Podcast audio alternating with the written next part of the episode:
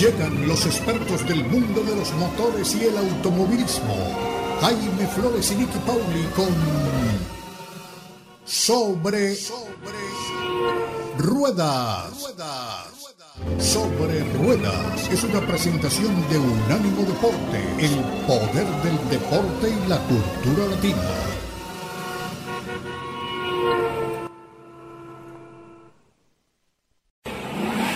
Sobre Rueda. Sobre Rueda. El programa donde rugen los motores. Todo bajo la lupa especializada de Jaime Flores y Nicky Paul. Con todo el análisis sobre el automovilismo en el mundo y la industria automotriz. Unánimo Deportes presenta Sobre Rueda. Sobre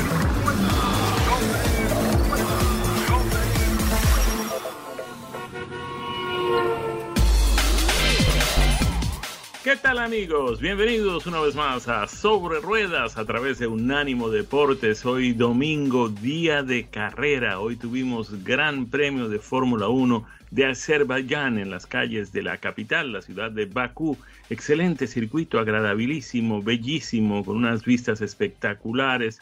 Eh, en fin, hoy, Nicky, y antes de saludarte oficialmente como te mereces, caramba, es uno de esos días en los que uno se levanta a ver la carrera y no se arrepiente, muy por el contrario. Para eso nos podemos levantar a cualquier hora del día o de la noche a ver una carrera espectacular como la de hoy en Azerbaiyán. Miki Pauli, ahora sí, oficialmente, qué grato poder conversar contigo una vez más y poder tener tus comentarios de la carrera y de todo lo que pasa en el mundo del automovilismo. Siempre un placer saludarte. Igualmente, Jaime, el placer es todo mío estar contigo compartiendo micrófono y por supuesto compartiendo con toda nuestra audiencia lo que ha sido esta carrera. Venimos, venimos de esa emoción que sentimos con el triunfo de Checo y teníamos toda la expectativa en qué pasará en Azerbaiyán después de la carrera de Mónaco. Regresa la Fórmula 1 a competencia y había muchísimas cosas en juego, Jaime, y si bien no fue una carrera de estas en las que dices, en cada vuelta sucedió algo inesperado, fue una carrera con resultados que cambian el Campeonato Mundial de Pilotos y que solidifican el Campeonato Mundial de Constructores y de esto vamos a ver, ah, vamos a estar por supuesto conversando. Max Verstappen ha logrado el triunfo en Baku, en el circuito de Baku, su victoria número 25 en la Fórmula 1, su eh, subida al podio número 66 con Red Bull, lo que lo pone en la estadística particular de este equipo como el piloto más exitoso que ha tenido Red Bull en términos de eh, resultados con ellos. Y eh, Sergio Checo Pérez ha cruzado la meta en el segundo lugar. ¿Qué pasa con esto? Max Verstappen se, hace más fuerte en el primer lugar del campeonato con 150 puntos, campeonato de pilotos, y Sergio Checo Pérez pasa a Charles Leclerc y esto se ubica en el segundo lugar con 129 tantos. El podio, ¿por quién estuvo compuesto ese podio? Bueno, aparte del 1-2 de la gente de eh, Red Bull, como decíamos, Max Verstappen y Sergio Checo Pérez, por George Russell de Mercedes y en el cuarto lugar, después de haber hecho una remontada increíble y de haber ganado el título del piloto del día, Lewis Hamilton, también piloto de Mercedes. Me pregunto y te pregunto, Jaime, estamos entrando en esa etapa del campeonato en el que ya no será una pelea Red Bull Ferrari como anticipábamos al principio del año, sino una pelea Red Bull Mercedes y quizás Ferrari. Quiera Dios que así sea, Nicky, porque eso es lo que buscamos en la Fórmula 1, ¿no? Más competitividad, menos hegemonía de una sola o de dos escuderías, pues, si es el caso. Eh, nos preocupa lo de Ferrari, porque Ferrari empezó esta temporada con el pie derecho, pero lamentablemente, por lo menos en estas dos últimas dos carreras, pues ha sido mm, penoso lo que ha venido sucediendo. Uno no sabe exactamente qué ha pasado, pero pues los dos vehículos de Ferrari, tanto el de Carlos Sainz como el de Charles Leclerc, tuvieron que abandonar la carrera cuando tenían posibilidades de, quién sabe, llegar al podium. Eh, de hecho, pues Charles Leclerc obtuvo ayer la posición eh, de mm, partida, el pole position, eh, a pesar de que Checo Pérez hizo todo lo que tuvo a su alcance para pues, salir en el primer lugar, pues le quedó mm, difícil y tuvo que ceder esa posición a Charles Leclerc. El piloto monegasco salió hoy en el primer lugar, pero antes de la primera curva, ya el piloto mexicano había logrado sobrepasarlo. Después tuvimos los incidentes con eh, Carlos Sainz, quien aparentemente pues tuvo problemas con eh, sus frenos y después tuvimos el eh, problema de, Charles Leclerc cuyo vehículo se quedó prácticamente sin potencia, sin nada y además con un chorro de humo en la parte posterior que no sabemos exactamente si tiene que ver con aceite o con refrigeración, pero de todas maneras quedó por fuera de la carrera, quedaron ambos por fuera de la carrera. Jaime, preocupante lo que está ocurriendo en Ferrari. Y te voy a confesar que mi preocupación con Ferrari obviamente no arranca con esta carrera, eh, pero se agudizó eh, esta semana, hace apenas unos días, unos poquitos días, cuando Matías Binotto, quien dirige eh, el equipo de Ferrari, decía públicamente, no estamos para pelear el campeonato. Caramba, si tú reconoces tan abiertamente que quizás no estás para pelear el campeonato, es que algo interno, tú sabes algo que yo no sé, que te, que te lleva a dar una declaración como esa, sobre todo con un equipo que uno consideraba a principio de año que iba a estar tan fuerte y que llegado a este punto de Azerbaiyán está tan comprometido. No nos olvidemos que los autos de Fórmula 1 no pueden utilizar todos los motores que se les dé la gana por temporada y Charles Leclerc, a menos que eh, ya está en su tercera unidad de potencia, si no consiguen em, reparar lo que tiene ese motor utilizando, reparando, arreglando algo de las unidades anteriores que ya han venido usando y poniéndoselo al auto para la próxima carrera en Canadá, van a tener que utilizar o cambiar piezas en ese motor o lo que sería utilizar un motor nuevo, ¿no? Cambiar los, los componentes que le den como resultado una penalización de 10 lugares en la parrilla de arrancada en Canadá. Entonces, no importa si eh, la, próxima carrera hace la pole position y hace todo lo que tiene que hacer bien, de todas maneras va a tener 10 posiciones de penalización. Si esto ocurriese, esto es hipotético, pero es un realmente un bajón, es algo muy importante lo que está pasando dentro de Ferrari. Que sus dos autos no terminen los impacta además muchísimo, con mucha fuerza, eh, en el Campeonato Mundial de Constructores. Ahora, Leclerc, terminada la carrera, fue, bueno, recién retirado, fue entrevistado y era palpable su frustración. Realmente estaba muy frustrado, tanto que te diría que incluso contenido en su frustración, porque no puede decir todo lo que, lo que está pasando por su cabeza, no lo puede decir, pero, pero sí con mucha seriedad decía, tenemos que sentarnos como equipo, tenemos que hablar, tenemos que analizar qué es lo que está pasando, porque no puede ser, Jaime, está haciendo todo lo que tiene que hacer, es un piloto que es material de campeonato mundial. Niki, yo me pregunto lo siguiente, no sé si tú tengas la respuesta. Cuando ellos hablan de una unidad de potencia, que es lo que nosotros los simples mortales conocemos como un motor, ¿ellos se refieren al bloque solamente o se refieren también al cabezote, la culata, los árboles de levas, las bielas, los pistones, el cigüeñal? ¿Todo eso hace parte del motor o cuando hablan de un motor es solamente del bloque?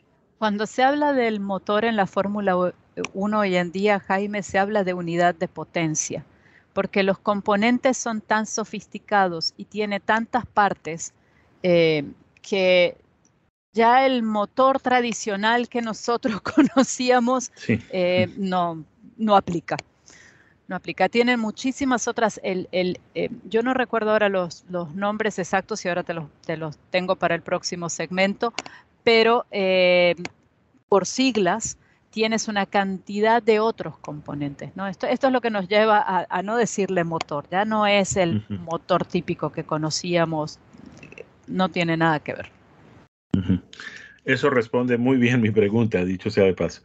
Niki, eh, otra que quiero hacerte, y ya no tiene nada que ver con el tema técnico, sino más bien con el tema estratégico, y es que eh, vimos a un excelente excelente Sergio Pérez en esta carrera. Lo vimos eh, primero calificando muy bien, en la segunda posición, pero desde la primera curva, con un hambre de ganar, con unas ganas de repetir ahí en Bakú, porque había ganado la carrera del año 2021, ahí mismo en Azerbaiyán, venía de ganar la carrera en Mónaco, en Monte Carlo, y, estaba pues con muchísimas ganas de ganar. Hizo el trabajo muy bien hecho, aprovecharon, eh, no sé si mm, equivocadamente, una bandera amarilla, pero en fin, venían las cosas muy bien.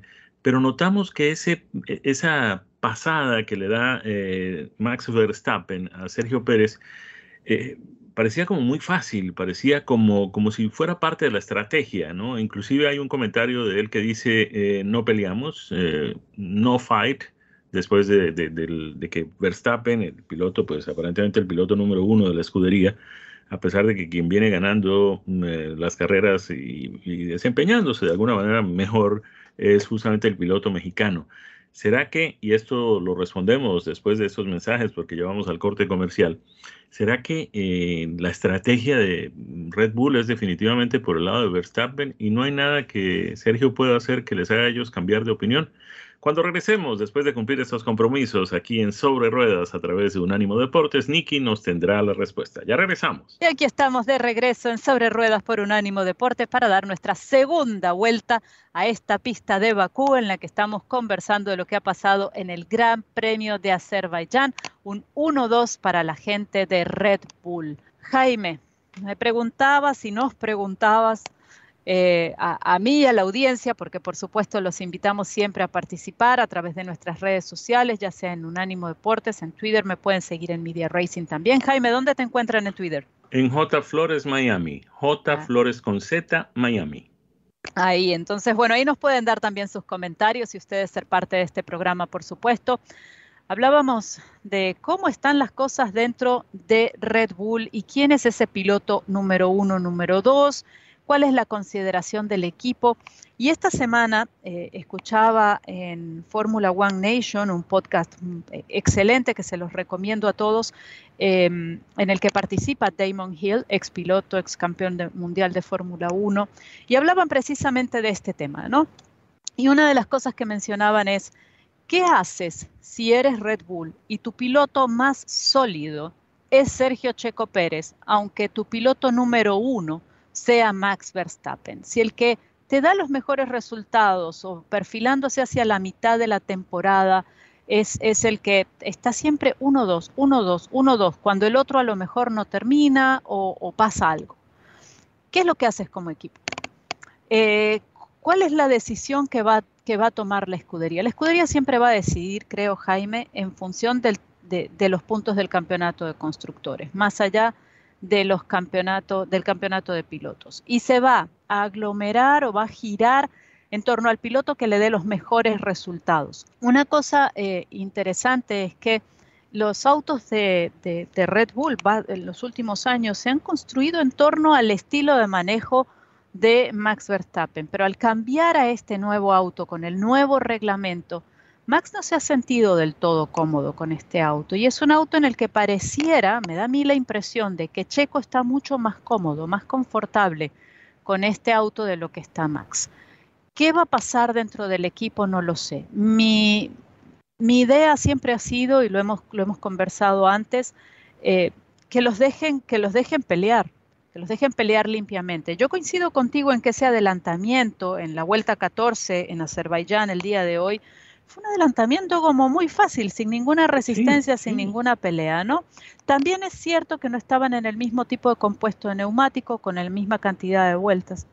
y esto pudiera haber influido. Siempre lo, lo, lo digo, nosotros estamos viendo la imagen de la carrera, pero no tenemos toda la información de los sensores del auto, de la telemetría, de lo que está pasando en, en, los pits y de la estrategia que tiene el equipo para cada uno de sus pilotos. ¿no? Entonces, a veces nos apresuramos a, decir, no debió, no peleó, Checo tuvo que pelearle, pero realmente no sabemos eh, eh, de forma exacta y concreta qué es lo que está pasando ahí.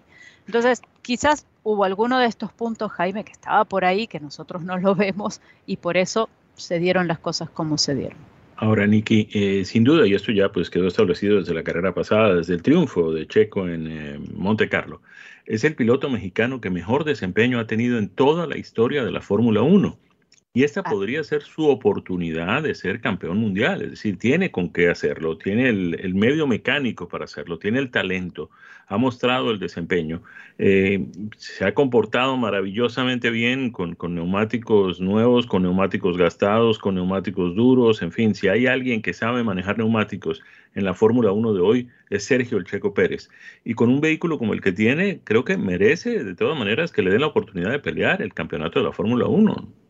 Yo coincido plenamente contigo, Jaime. Creo que le tienen que dar la oportunidad eh, el equipo y, creo que también, a ver, se la ha ganado porque si tú, si tú piensas, bueno, es un piloto impulsivo, es un piloto que no reflexiona, es un piloto que no comete errores, pone la rueda donde no la debe poner.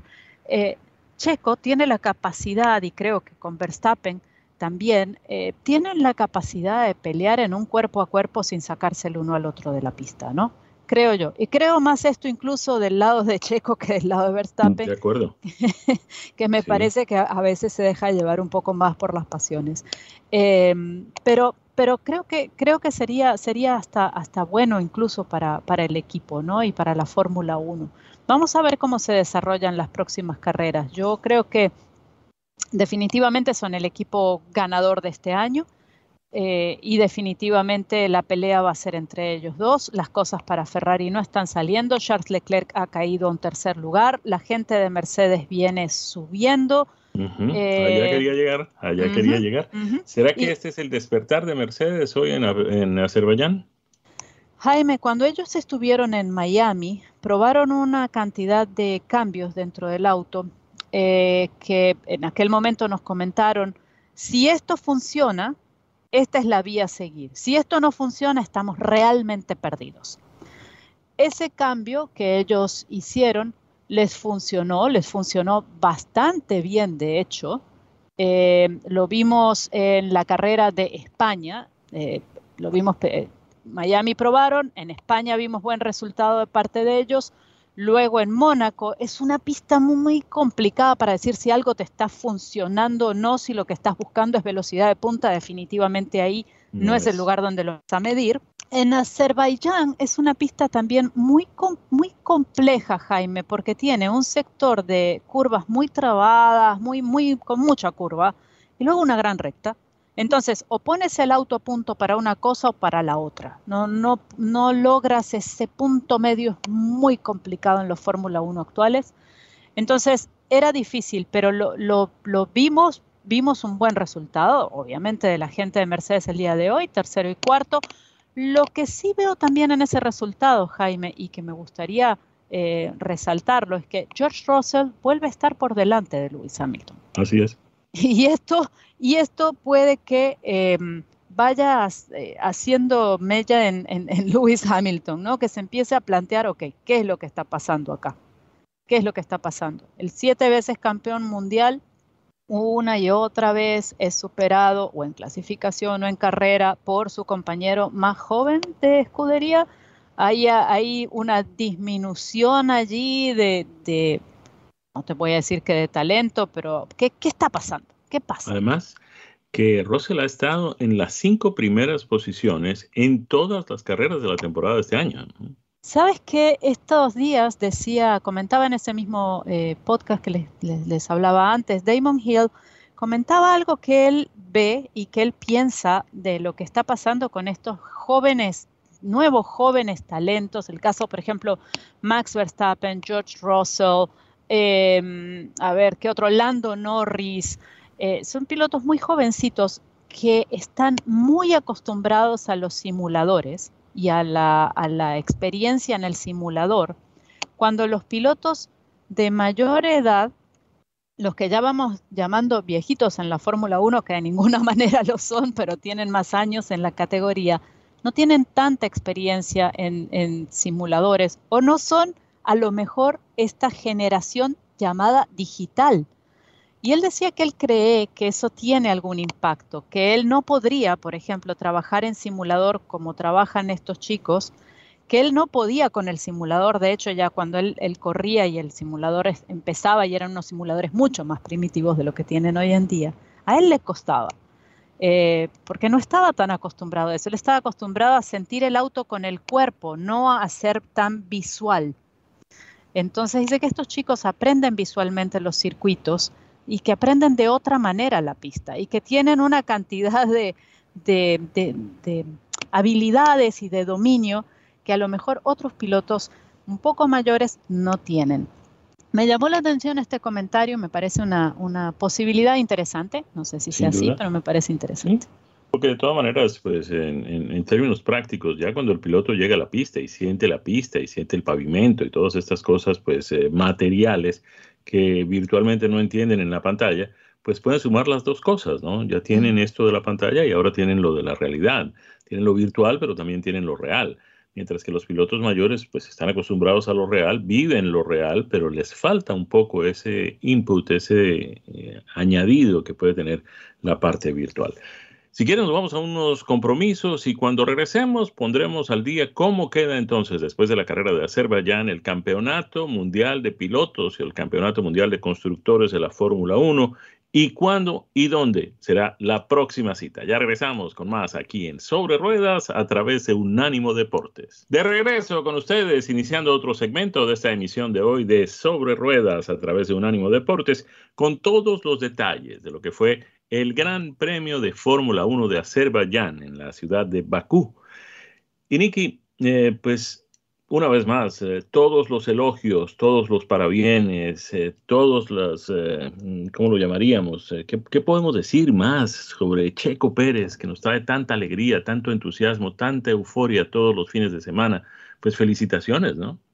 Claro que sí, Jaime. Yo te diría, ¿qué podemos decir más? No digamos nada más nosotros, dejemos que sea Sergio quien nos cuente en sus propias palabras y en su voz qué fue la carrera de hoy, cómo le fue, qué tal el Gran Premio de Azerbaiyán. Escuchamos a Sergio Checo Pérez. Sí, al final creo que no, no, no fuimos perfectos el día de hoy, ¿no? Tuvimos una, eh, unos problemas de comunicación cuando salió Alberto del safety car y tuve la llamada ya muy tarde. Eh, creo que con eso hubiera sido una, una, carrera relativamente fácil, ¿no? Pero tuvimos ese problema y luego cuando reinicié con esos neumáticos no tenía nada de agarre, no, no, no, no sé por qué perdí tanto agarre en la parte de atrás. Eh, cuando Max no, Max fue muy fuerte, especialmente al, al final de, del stint. Entonces hay que analizarlo por qué y, y, nada, después ya era, era llevarlo a la meta. Tuvimos dos malas paradas, pero bueno, afortunadamente eh, creo que hoy, hoy merecíamos menos que el segundo, ¿no? Con todos los problemas que tuvimos, entonces es un, es un buen resultado en, en, en, general.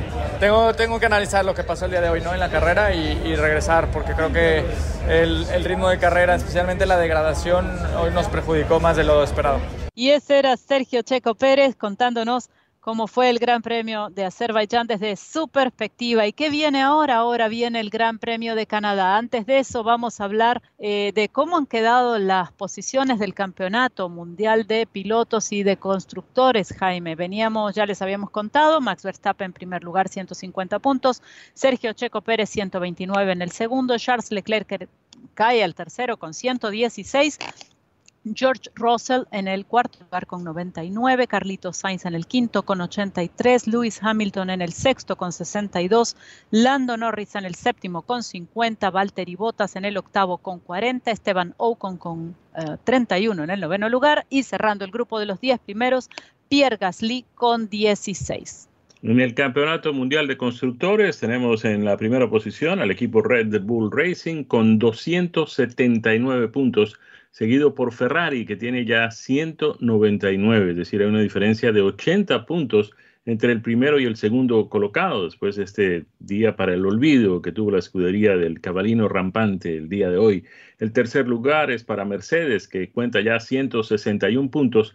En la cuarta posición, ya muy lejos, está McLaren con 65 unidades. En la quinta, Alpine con 47. En la sexta, Alfa Romeo con 41. En la séptima, Alfa Tauri con 27. En la octava, Haas con 15 puntos. También tuvo un día terrible en la jornada de hoy en Azerbaiyán. El noveno lugar es para Aston Martin, que suma 15 puntos, y el décimo para Williams, con 3 unidades solamente. Próxima carrera, el Gran Premio de Canadá, el próximo fin de semana. Este campeonato con 22 carreras nos tiene de fin de semana en fin de semana, Jaime, no hay respiro pero con esta Fórmula 1 que está tan entretenida, tan eh, que, de verdad te provoca levantarte los domingos para ver la carrera, este, bien vale la pena. Por supuesto, para nosotros será más hacia el mediodía, el horario de la carrera. Eh, en Estados Unidos arrancará, en el horario de Estados Unidos será a las 2 de la tarde, hora del este de Estados Unidos. Así que ya pueden ir eh, preparando ese almuerzo a lo mejor durante la carrera para, para, poder verla y disfrutarla, por supuesto, una carrera que, eh, decía Sergio Checo Pérez, después del Gran Premio de Azerbaiyán, espera lanzarse a la piscina, algo que hacen los ganadores en Canadá después que termine ese Gran Premio. ¿Puedo hacer un anuncio de carácter un tanto político? A ver, Jaime, ¿qué será? Vamos a estar el domingo 19, obviamente, en este programa y vamos a tener todos los detalles de lo que pasa en el Gran Premio de Canadá. El eh, día domingo 19, Colombia decide su futuro y como sé que tal vez tengamos entre nosotros algunos amigos colombianos, compatriotas, yo quiero recordarles que hay que votar el domingo. Si pueden hacerlo durante la semana en los diferentes consulados, por favor infórmense y voten, pero no podemos dejar de votar. No vamos a decirles por quién o cómo deben votar, pero sí deben participar de esa jornada electoral del próximo domingo, todos nuestros oyentes colombianos. Eso era todo. Muy bien, Jaime, qué importante, qué importante. muy importante. Tenemos que defender siempre la democracia donde quiera que sea, es muy importante para todos. Y no dar por sentado, Jaime, que se puede votar en cualquier momento. Bueno, lo dejo para después. A veces eso no ocurre. Hay que, realmente hay que ir a votar.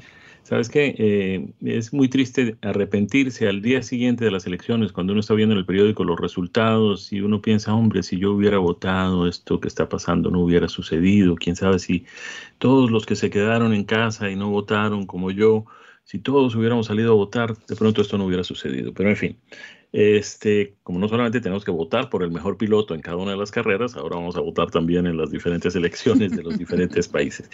Niki, eh, situación difícil para, mm, cambiando el tema, ya que cubrimos a plenitud todos los incidentes y todos los detalles de la Fórmula 1 y del Gran Premio de Azerbaiyán, pasemos a otro asunto que también pues, nos atrae muchísimo la atención y que tiene que ver con la situación que se ha creado a raíz de varios incidentes que se han presentado con los vehículos de la marca Tesla. Pues bien, las autoridades ya están las autoridades federales en los Estados Unidos, esto ha tomado ya otro cariz, es decir, ha adquirido ya una importancia aún más alta, porque pues el sistema de piloto automático de Tesla ha resultado en varios accidentes, algunos de ellos con fatalidades. Pues bien, la Administración Nacional de la Seguridad en el Transporte por Autopistas ha dicho que está elevando la eh, evaluación preliminar de los sistemas de piloto automático de Tesla a un nivel más alto, a lo que ellos llaman un análisis de ingeniería, que es un nivel algo más intensivo de escrutinio, que se requiere antes de que se ordene un llamado a revisión de todos los vehículos. Es algo que podría suceder, que no ha sucedido hasta el momento,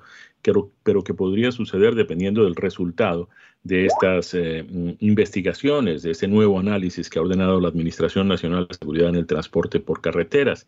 Ellos dicen que están eh, conscientes de que hubo 35 accidentes que ocurrieron mientras el sistema de piloto automático, el autopilot de los vehículos de Tesla, estaba activado, incluyendo nueve de estos 35 em, accidentes que resultaron en la muerte de hasta ahora 14 personas.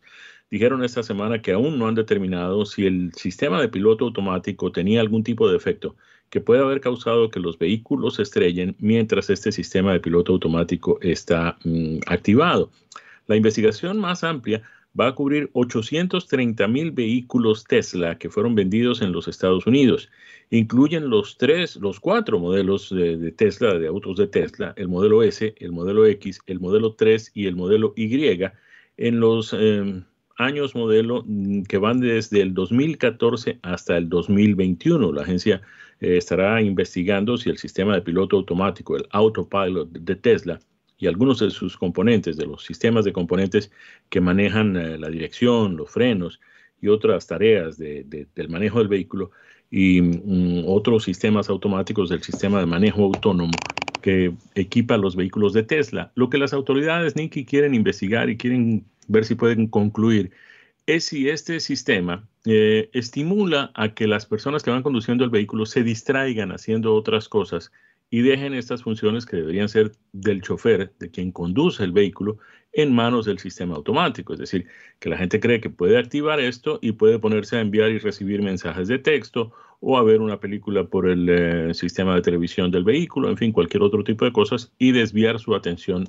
del manejo. Es lo que investigarán las autoridades y si concluyen que esto efectivamente estaría sucediendo, pues van a tener que llamar a revisión a estos 830 mil vehículos lo que significaría pues un eh, perjuicio de enormes proporciones para Tesla, no solamente desde el punto de vista financiero, sino desde el punto de vista de reputación. ¿Cuándo se espera, Jaime, el resultado de, de estas investigaciones? En el curso de los dos meses, es decir, más o menos en 60 días, de acuerdo con la información que recibimos, podríamos tener un resultado de esta investigación.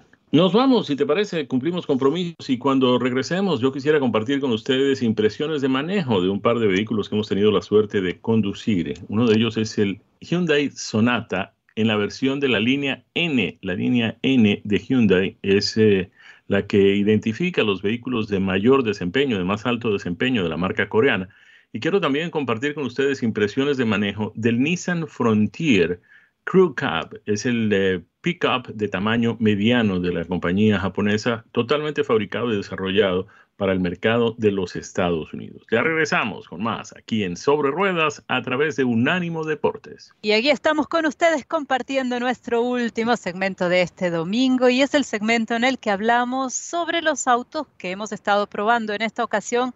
Jaime nos va a contar al mando de qué vehículos ha estado en estos últimos días. Jaime, ¿con qué te has dado gusto? A ver, Nicky, son dos vehículos fundamentalmente. Primero quiero hablar de un sedán de tamaño mediano y más adelante estaré hablando también mediano, pero en lugar de sedán, un pickup, un pickup eh, de estos de trabajo, pero también de placer. Quiero empezar con el Hyundai Sonata de la línea N. El Hyundai Sonata, y quienes me han escuchado repetidamente hablar de vehículos, pues saben que tengo un favoritismo especial por este producto, porque me parece que ha venido a llenar un vacío que han dejado después de llenarse de gloria y de laureles, vehículos como el Toyota Camry y el Honda Accord, que dominaron este mm, segmento por muchos años, pero que de alguna forma, en mi punto de vista, mi modesta opinión, se quedaron un poco anquilosados, un poco en lo mismo. Pues no, llegaron los eh, coreanos y trajeron este producto de Hyundai y un producto similar de Kia y de alguna forma han logrado conquistar una gran cantidad de clientes que pues buscan sedanes de tamaño mediano. Sabemos ya desde hace algún tiempo que la gente no está buscando mucho automóviles y está pues, prefiriendo más bien comprar eh, vehículos eh, crossovers o utilitarios deportivos. Pero de todas maneras, este sedán mediano un sedán de cuatro puertas con motor frontal, capacidad para cinco pasajeros, sigue teniendo una preferencia muy especial. Pero además, ese N-Line que le ponen en el nombre tiene otra característica especial y es que convierte este sedán muy práctico, muy útil, muy espacioso, de muy buen tamaño en términos prácticos para vehículo urbano, para viajar en carretera, en fin, todas estas, estas cosas. Le han dado además un carácter deportivo muy, muy especial. Trae un motor turbo cargado con eh, mm, enfriamiento interno, eh, doble árbol de levas en la culata, 16 válvulas, mm, cuatro cilindros en línea, bloque de aluminio y además culata también de aluminio, eh, dirección, eh, mejor, eh, inyección directa de combustible con una, un desplazamiento de 2.5 litros, pero que entrega 290 caballos de potencia. Y lo que es mejor, 311 libras por pie de torsión que le permiten acelerar. Miren ustedes, se trata de un sedán mediano con un motor de cuatro cilindros que acelera de 0 a 60 millas por hora en 5.2 segundos, que puede alcanzar 100 millas por hora en 12.7 segundos. Es un vehículo muy, muy ágil, muy deportivo, muy agradable de conducir, con unas características muy especiales. La gente de Hyundai le ha puesto varios sistemas de seguridad que le permiten, por ejemplo, y esto me llamó muy poderosamente la atención, mantenerse dentro del carril sin salirse, pero además sin hacer ningún tipo de, de maniobras de esas de tratar de quitarle al conductor el control del volante, ninguna de estas cosas. Tiene una transmisión automática de ocho velocidades con doble embrague que parece un auto mm, de carreras, es decir, parece un auto mecánico con transmisión manual de carreras en la manera como cambia los, eh, las eh, velocidades tanto hacia arriba como hacia abajo con una facilidad y además con un entusiasmo muy, muy especiales. En materia de consumo de combustible, tiene un combinado de 27 millas por galón, 23 millas por galón en la ciudad, 33 millas por galón en la autopista, que tratándose de un vehículo con estas características deportivas es algo que nos llama muy, muy poderosamente la atención. El vehículo por dentro es muy espacioso, sorprendentemente espacioso. Los materiales de acabado son excelentes, el confort de las sillas es magnífico, el sistema de infoentretenimiento muy completo, muy práctico, los sistemas de conexión con el Apple CarPlay, con el Android Auto también funcionan maravillosamente. Es un vehículo de unas características realmente sorprendentes, sobre todo cuando se tiene en cuenta su precio. El que manejamos completamente equipado tenía un precio de 34.305 dólares. Ese vehículo puede compararse con cualquiera de los más sofisticados, bien sea de origen eh, japonés o de origen alemán o de origen inglés. Y tiene un precio que es considerablemente inferior. Yo recomiendo muy especialmente este Hyundai Sonata en la versión N. Ya manejamos también la versión híbrida que tiene otras características, pero que también resulta sorprendentemente agradable y muy competitivo. De manera que el Hyundai Sonata sigue siendo en varias, en la casi totalidad de sus versiones. Yo me atrevería a decir que en todas sus versiones un vehículo muy, muy atractivo. De ese sedán mediano mm, coreano pasamos a un pickup mediano mediano digo, pues no es el de tamaño completo. Cuando hablamos de tamaño completo, estamos hablando de Ford F-150, estamos hablando de Chevrolet Silverado, estamos hablando de Ram 1500, de Nissan Titan y también de Toyota Tundra. En este caso vamos a hablar del Nissan Frontier, que es un mediano que viene a compararse también con el Toyota Tacoma. Hay un modelo ahí de Chevrolet y de GMC que es el Colorado Canyon. Ford también tiene en este segmento el eh, Ranger pues bien, Nissan ha renovado completamente su Frontier y este que tuvimos la suerte de conducir por estos días es la versión SB con el Crew Cab. Crew Cab es una cabina de cuatro puertas con capacidad para cinco pasajeros muy cómodamente sentados, sin mm, sacrificar absolutamente nada de la cama, del platón de la camioneta.